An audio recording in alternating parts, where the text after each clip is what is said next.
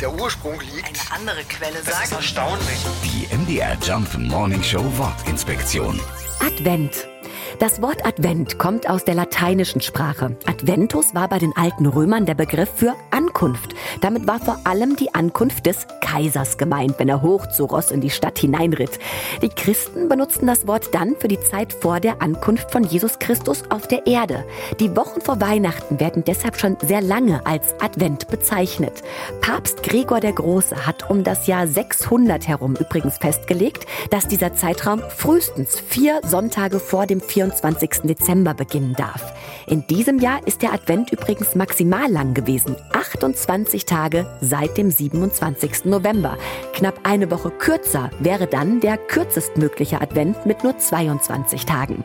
Aber egal, ob lang oder kurz, für viele ist es einfach die schönste Zeit des Jahres mit einer großen Vorfreude aufs Weihnachtsfest. MDR Jump Morning Show Wortinspektion. Jeden Morgen um 6.20 Uhr und 8.20 Uhr und jederzeit in der ARD Audiothek.